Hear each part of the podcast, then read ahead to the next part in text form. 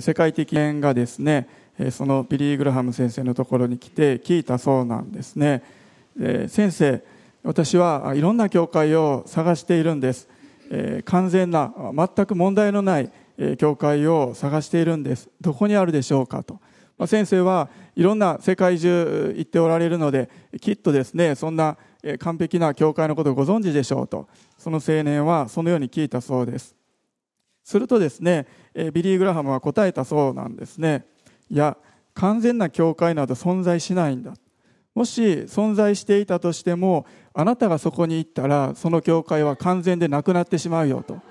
そのように言ったそうなんですね。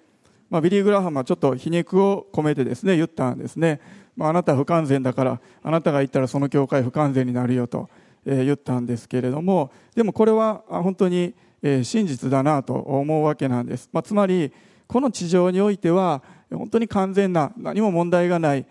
教会などないということです。そしてまた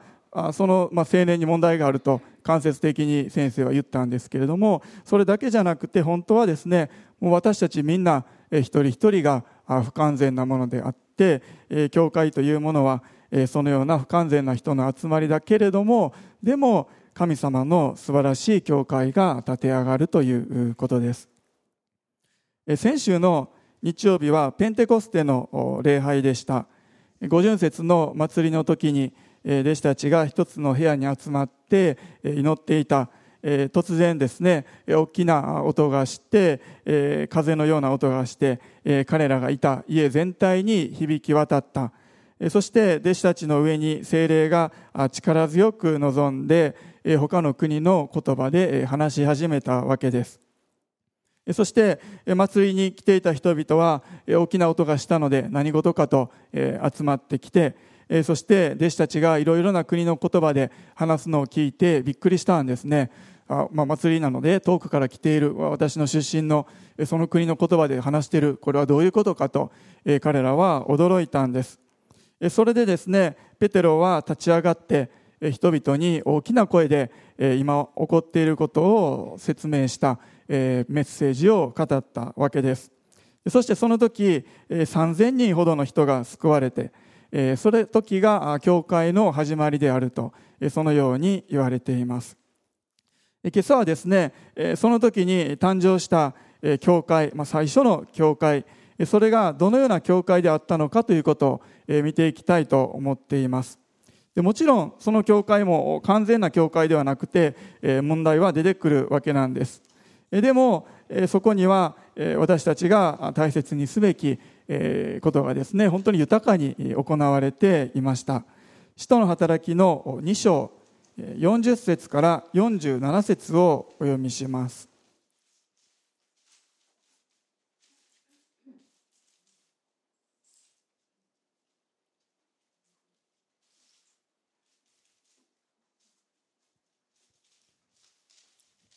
使徒の働きの2章の40節から47節です。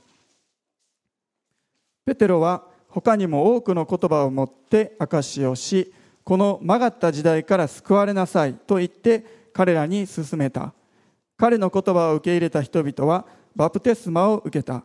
その日3000人ほどが仲間に加えられた。彼らはいつも人たちの教えを守り交わりを持ちパンを裂き祈りをしていた。すべての人に恐れが生じ人たちによって多くの不思議と印が行われていた。信者となった人々は皆一つになって一切のものを共有し財産や所有物を売ってはそれぞれの必要に応じて皆に分配していた。そして毎日心を一つにして宮に集まり家々でパンを裂き喜びと真心を持って食事を共にし神を賛美し民全体から好意を持たれていた。主は毎日救われる救われる人々を加えて一つにしてくださった。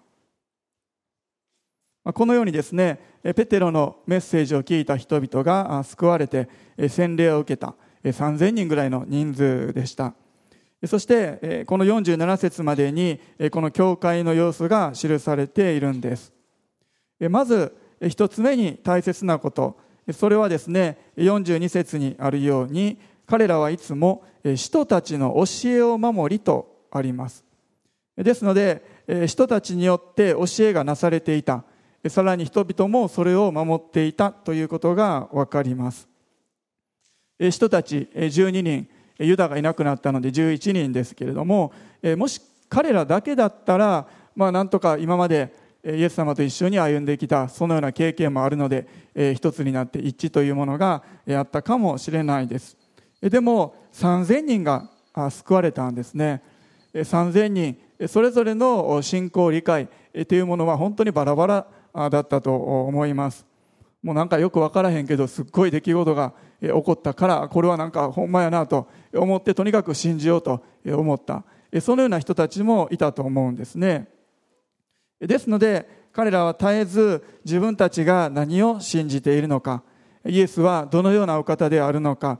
五十数日前十字架にかかられたその十字架にはどんな意味があったのか彼らは絶えず教え続ける必要があったんです。自分たちは何をすべきで何をすべきでないのか確認する必要があったんです。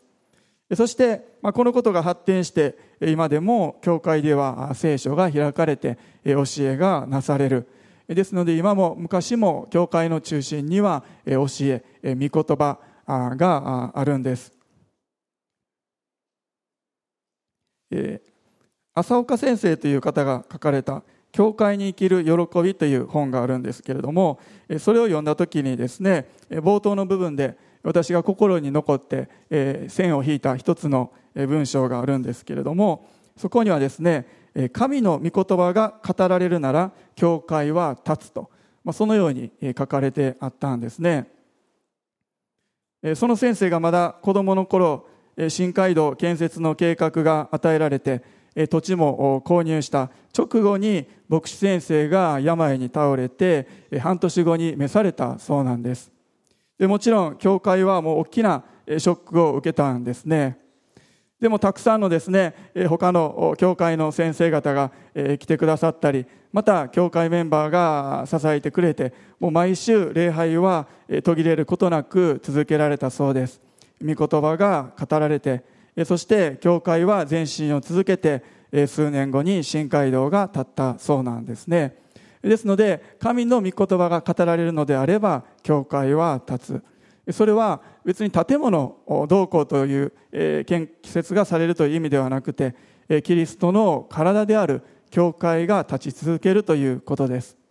そしてその教会の真ん中にあるのが神様の御言葉なんです。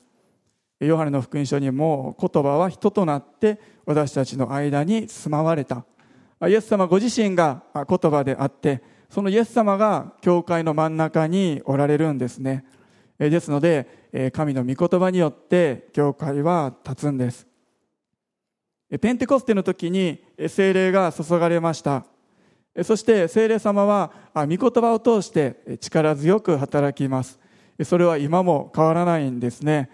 そして時にはその精霊の働きというものが目に見える形で現れることもあるんです。43節見てみますと全ての人に恐れが生じ人たちによって多くの不思議と印が行われていたとあります。不思議と印が行われていました。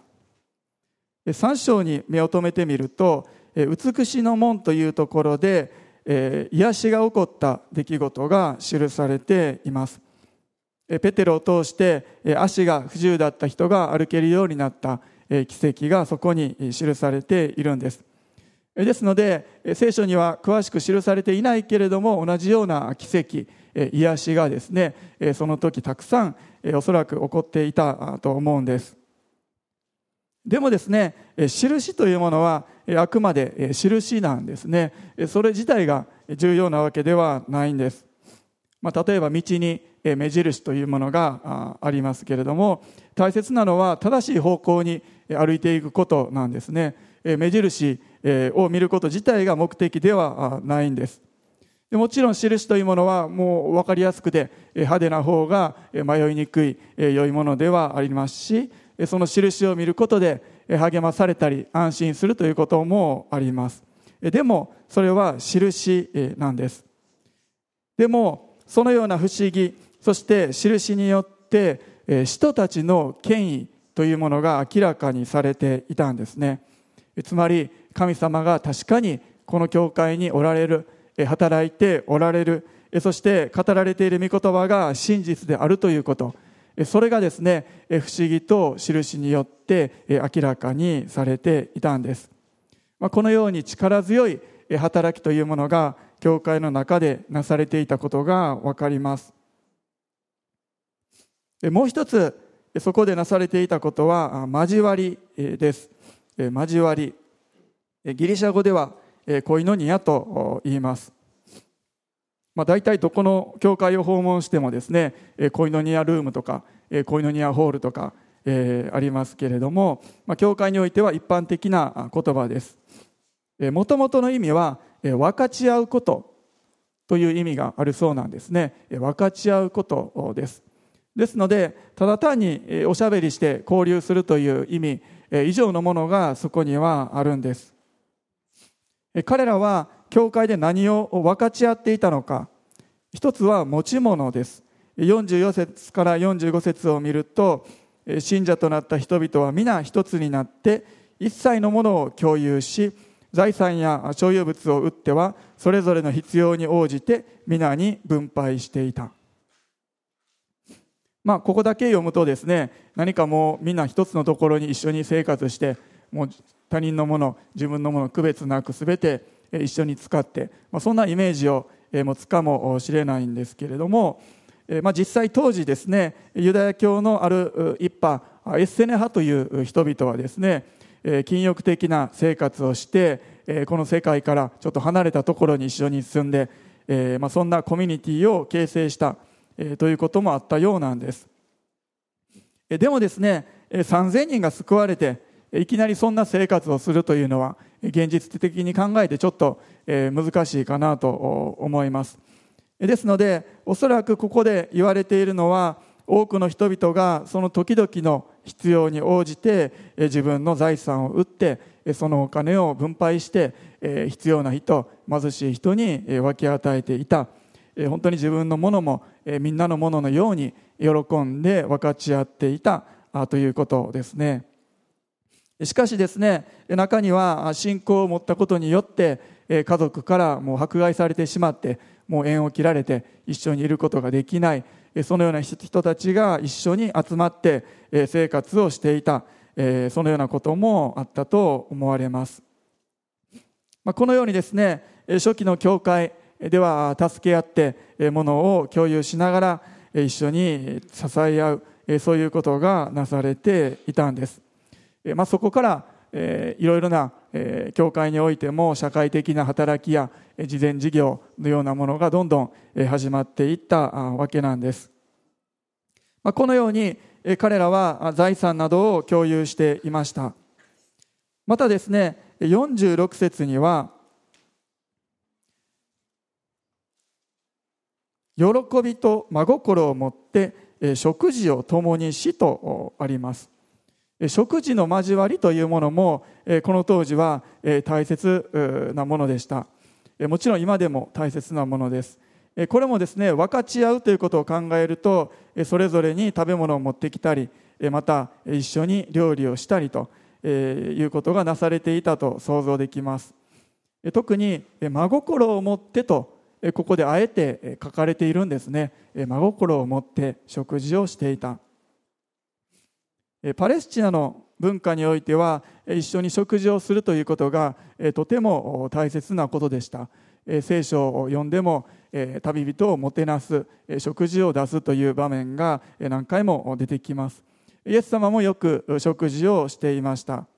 でもですねその食事の席の中である人はなんでイエス様は罪人と一緒に食事するんだ。そんな思いがあったりとか誰が上座に座るのかそんな思いがこうですね渦巻いたりあの人は食事の準備手伝ってくれないとかですね、まあ、いろんな人間的な思いが食事の席の中にあったということが分かります。食事を分かち合いながら何か下心があったり他の人に対して良くない思いを抱く。そのようなこともあったわけなんです。ですのでここにあえて書かれているように真心を持って食事をするということ。そのことが本当に強調されているんですね。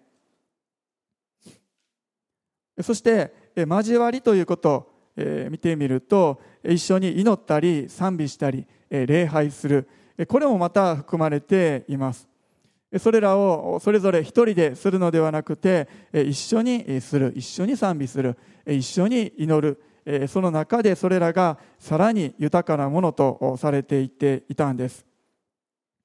このようにですねこの時の教会においてはいろいろな面で恋のニア交わり分かち合いがなされていたんです。そしてそれが本当に豊かなものであったということが分かります。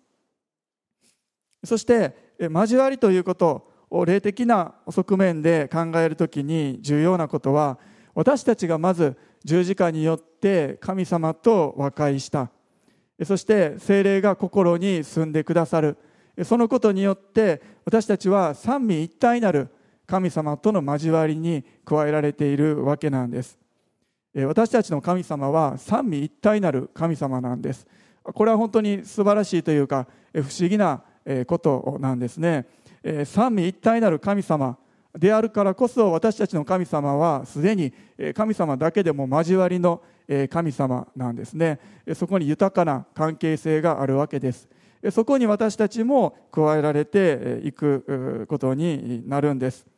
ですので交わりその豊かな神様との交わり神様ご自身の交わりそれらを表していくのがこの地上における夫婦関係でありまた家族であり教会における交わりなんです。神様から与えられる交わりだからこそものを共有する時も食事を一緒にする時も一緒に礼拝を捧げる時もそこに喜びがあって真心がある精霊なる神の交わりがそこにあるんですね。もちろん冒頭に申しましたように私たちは不完全なものですからそこにいろいろな問題が出てくることもあるわけなんです。でも神様が私たちに与えてくださる願っておられるものが本当に豊かなものであるということです。そしてイエス様がその命を私たちに捧げてくれたそのようにですね私たちも分け与えていくそのことを神様は願っておられます。そして3つ目になされていた大切なこと。それはパンを裂くということでした。このことが後々の生産式になっていきます。42節にパンを裂き祈りをしていたとあります。また46節にもパンを裂きとまあ2回も出てくるのでこの時の教会においてはパンを裂くということが本当に大切にされていたことが分かります、まあ、パンを裂くというのは普通の人にとってはもう食べやすいようにちぎって食べるというそれだけの意味なんですけれどもでもそこにイエス様によって意味付けがされたわけなんです。いくつか聖書の箇所を読みたいと思います。ルカの福音書の9章の16節です。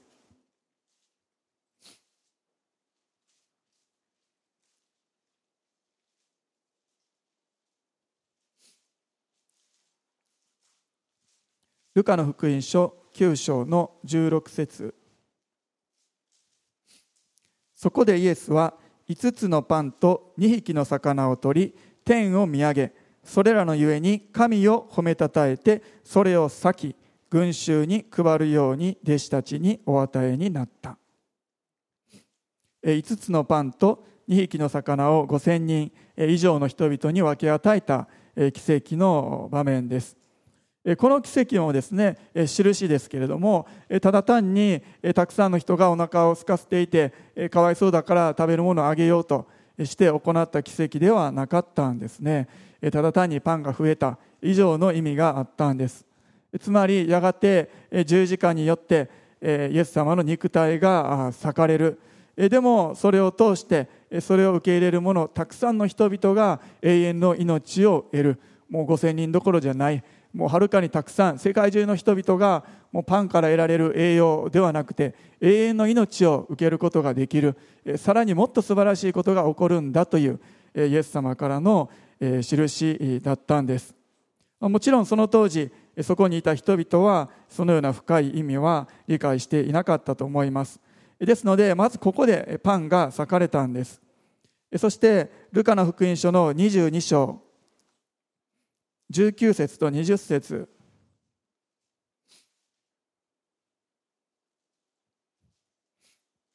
22章の19節と20節をお読みします。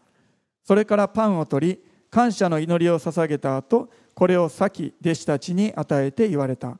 これはあなた方のために与えられる私の体です。私を覚えてこれを行いなさい。食事の後杯も同じようにして言われた。この杯はあなた方のために流される私の地による新しい契約です。これは十字架の直前最後の晩餐の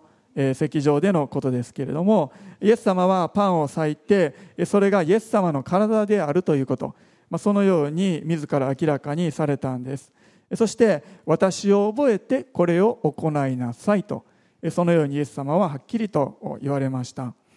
ですのでイエス様のこの言葉私を覚えてこれを行うパンを裂くということ弟子たちは最初の教会においても守っていた。それを通してイエス様のことを覚えていたんです、まあ、彼らにとってはほんの数十日前1ヶ月2ヶ月ぐらい前のことです。イエス様が目の前でパンを裂かれた。そのことを本当に思い出しながらまたイエス様が十字架にかかられたことを覚えながらその時を持っていたんですまあ、その当時はですね、え、使徒の働き、さっきの46節にあるように、パンを裂き、そして食事を共にしとあるようにですね、食事の席に、最初にパンを裂いて、そしてそのまま普通の食事にこう移っていったようなんですね。まあ、それがまた次第に生産式として儀式化されて分離されていったわけなんです。まあ、このように生産式を通してイエス様の十字架を覚えるということがもう最初の教会で行われておりそれがまた教会の中でも本当に中心的なことであったということが分かります。今でも私たちはそれを継続しているんですね、まあ、後ほど今朝も生産式の時を持ちますけれども本当にそれが単なる記念の行事儀式ではなくてイエス様がこの時にパンを裂かれて私を覚えてこれを行いなさいと言われた本当にそのことを守って私たちも行っているということを覚えていきたいと思います。そしてその中でですねペンテコステの時に注がれた精霊が今も変わらずに働かれるということを期待したいんです。最後4つ目ですけれども祈りと賛美がなされていました。42節に祈りをしていたとあります。また46節には宮に集まりとあります。おそらく宮に集まっていたのも祈りのためだと思われます。3章1節には3時の祈りの時間に宮に登っていったともあります。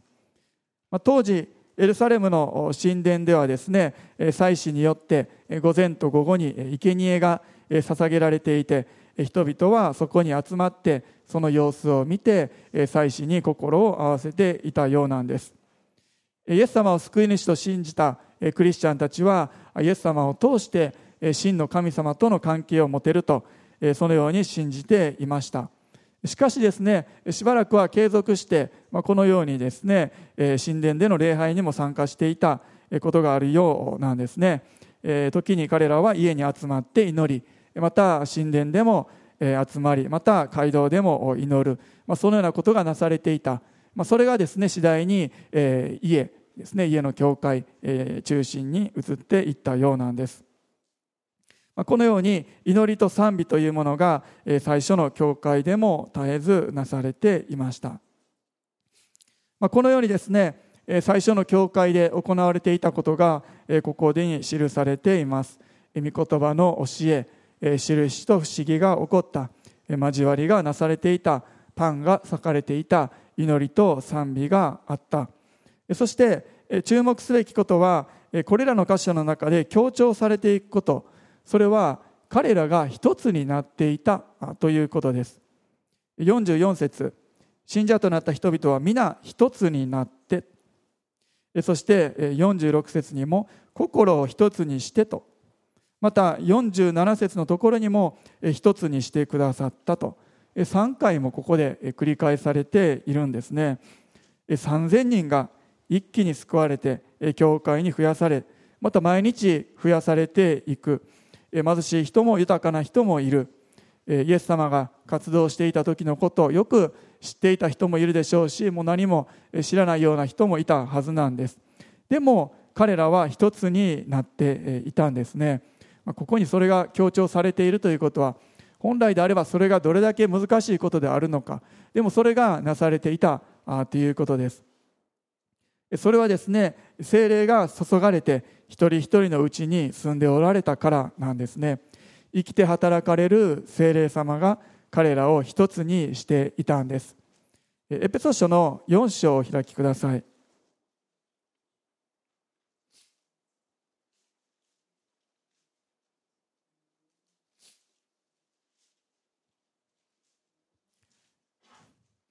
エペソビトへの手紙の4章の1節から5節をお読みします。さて主にある囚人の私はあなた方に進めます。あなた方は召されたその召しにふさわしく歩みなさい。謙遜と柔和の限りを尽くし寛容を示し愛をもって互いに耐え忍び平和の絆で結ばれて御霊による一致を熱心に保ちなさい。あなた方が召されたその召しの望みが一つであったのと同じように体は一つ御霊は一つです。主は一人信仰は一つバプテスマは一つです。御霊による一致を熱心に保ちなさいとあるように本当に精霊が注がれた。そして一人一人のうちに住まわれた。それを通して彼らは一つになることができたんです、まあ、どれだけ精霊に満たされても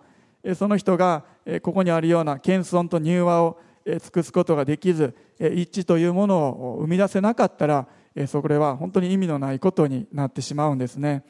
印や不思議が起こっても人々が一つにされなかったら何のための印だろうとなってしまいます。食事をしたり物を分かち合ってもそこに真心がなければ意味がない。本当に精霊が働かれたらそこには必ずここに記されているような謙遜と柔和寛容愛と平和一致があるんですね。このように精霊が働かれる時に私たちは一つにされていきます。そしてなぜこれほどまでに精霊が一人一人のうちに豊かに働かれたのか。その原点というかそれはどこにあるのかなと思いつつ聖書をですね手前のところを読んでいると一箇所心の止まった箇所があります。使徒の働きの手前の2章の37節のところです。人々はこれを聞いて心を刺されペテロと他の人たちに兄弟たち私たは私たちはどうしたらよいでしょうかと言った。これはペテロのメッセージの直後ですけれどもペンテコステの時人々はペテロのメッセージを聞いて心を刺されたとあります。彼らは心を刺されたんですね。そして自分たちはこのままでいてはいけないと誘って私たちはどうしたらよいでしょうかと人々は尋ねたんです。何を聞いて心を刺されたのか。手前の36節。メッセージの最後ですけれどもですからイスラエルの前科はこのことをはっきりと知らなければなりません。神が今や主ともキリストともされたこのイエスをあなた方は十字架につけたのですと。ペテロこのように言っているんですね。もうあなた方が十字架につけたんだと。イエスを十字架につけたのはあなたなんだと。人々に言った。そして彼らはこれを聞いて心を刺されたんですね。あなた方が十字架につけたと聞いていやそんなことないと。そのようには言わなかったんです。心を刺されたんです。ここにあるようにイエス様を十字架につけたあなた方あなた方というのは彼らでありまた私たちのことでありまた私自身のことでもあるんですね。私たちがこのようにイエス様の十字架そこに向き合っていく時に彼らと同じように心を刺されるんです。自分が自分の罪がこの方イエス様を十字架につけたんだと。そして本当にそのことを受け取る時に私たちは思うんですね。ここにあるように私たちはどうしたらよいでしょうかと人々は言いました。私たちはどうしたらいいでしょうか。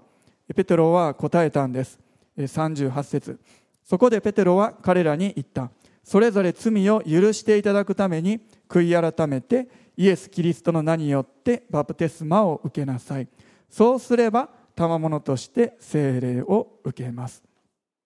このように十字架の言葉に心を刺されて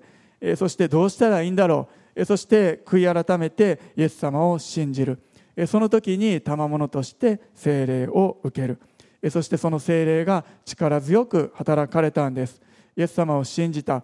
その時の3000人多くの人々が同じように十字架に向き合って心を刺されてそして悔い改めた。そこに精霊が力強く働いていったんですね。精霊が働かれる時に御言葉の力その真実を知るんです。そしてイエス様が私たちに分け与えてくださったように私たちも分け与えていくことができます。生産式の中にも食事の中にもそして祈りと賛美の中にも精霊が働かれるんです。イエス様が十字架で刺された。そしてそこから豊かな命が流れていったわけなんです。私たちも心へり下ってイエス様の十字架に向き合う時にその豊かさを受け取っていくことができます。ヨハネの福音書の19章の37節。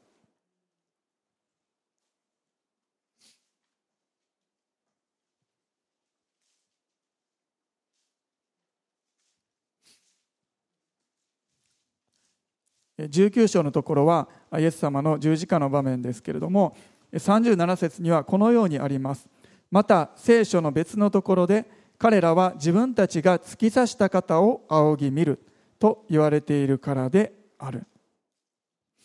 イエス様の十字架を目撃した人はイエス様の刺された脇腹から血と水が流れるそれを目撃したわけなんです。それは同じ34節に書かれています。兵士の一人はイエスの脇腹を槍で突き刺しするとすぐに血と水が出てきたと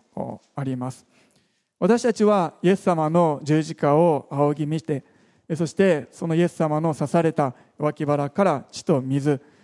私たちにとっては罪の許しまた永遠の命精霊の力強い豊かな命それが流れ出るのを見て私たちは受け取ることができるんですね。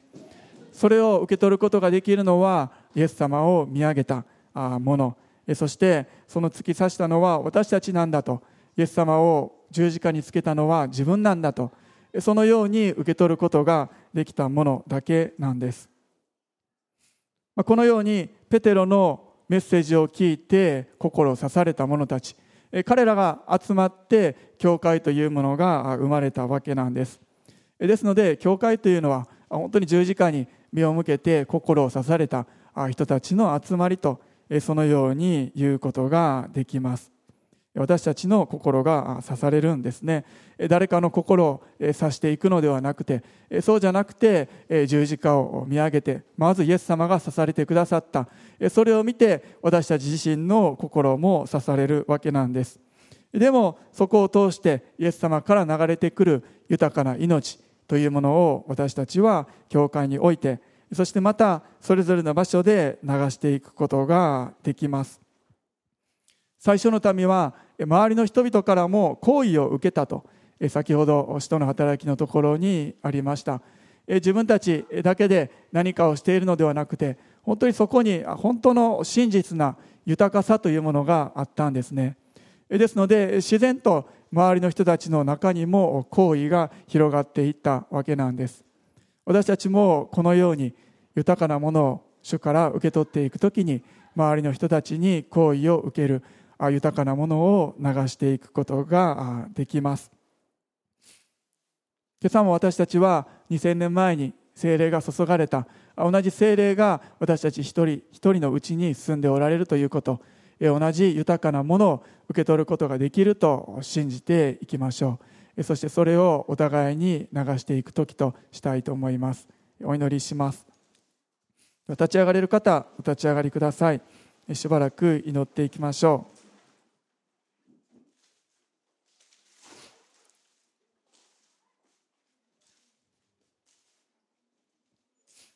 天のお父様あなたの皆をあがめます。私たちはそれぞれに小さなものまた賭けのあるものですけれどもそのようなものをイエス様が愛してくださってそのようなもののために十字架にかかってくださったことを今朝もう一度覚えます。そしてあなたの内側から流れてきた永遠の命が私たちに与えられていることをもう一度覚えて心からありがとうございます。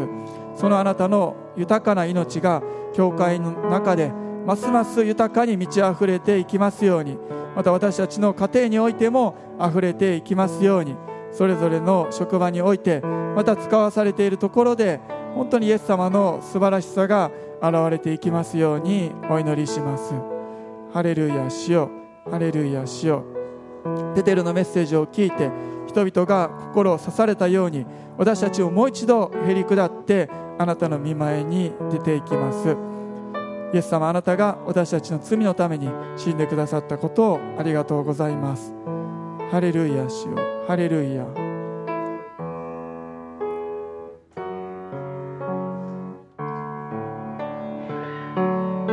それぞれの口で主に祈っていきましょう。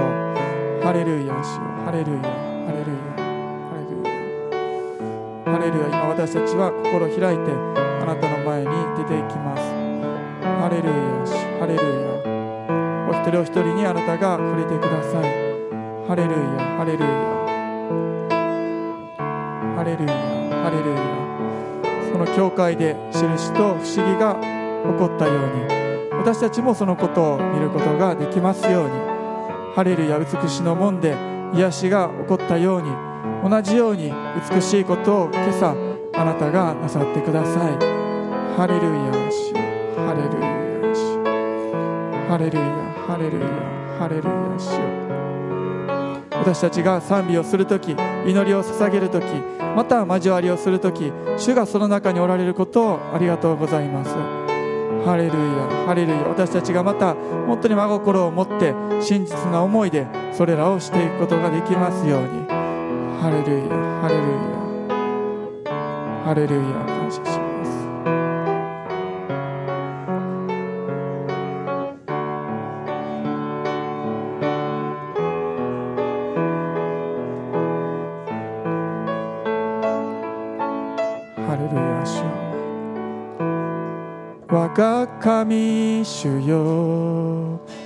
見させたまえ。偉大なるその計画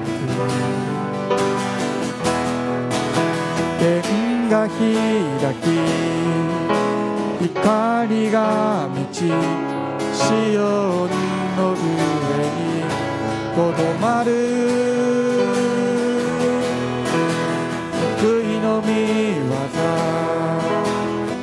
地を追い喜びの歌。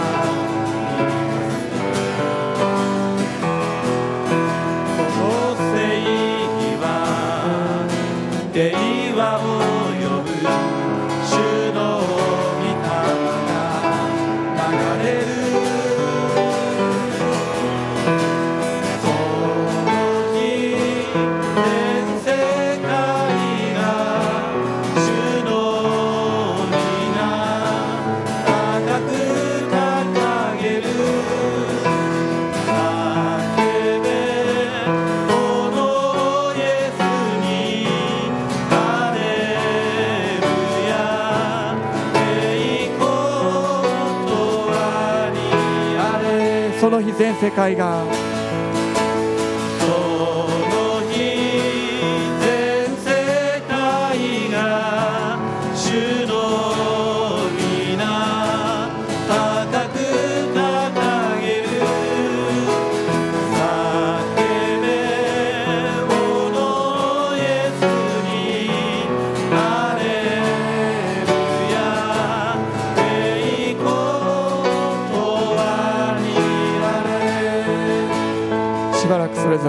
っていきましょう。ハレルヤ感謝します。聖霊様が今朝も静かにまた力強くお一人お一人のうちに働いてくださって私たちの本当に思いを超えて主がなさってくださると期待いたします。ハレルヤハレルヤ。私たちの祈りがまた交わりが聖霊様あなたによって本当にさらに豊かにされていきますように私たちが与えられている本当に素晴らしいものを分かち合っていくことができますように。ハレルヤ主よ。ハレルヤ私たちに謙遜さとまた柔和と一致をますます与えてください。ハレルヤ主よ。ハレルヤ。そして教会がまた宣教に向かって進んでいくことができますように。ハレルヤ主よ。ハレルヤ主よ。ハレルヤ主よ。ハレルヤハレルヤ。ハレルヤハレルヤ。ハレルヤ主ハレルヤハレルヤ主ハレルヤハレルヤハレルヤ私たちは弱さを覚えますけれどもその中に主よあなたの力強さが現れることをありがとうございますハレルヤハレルヤ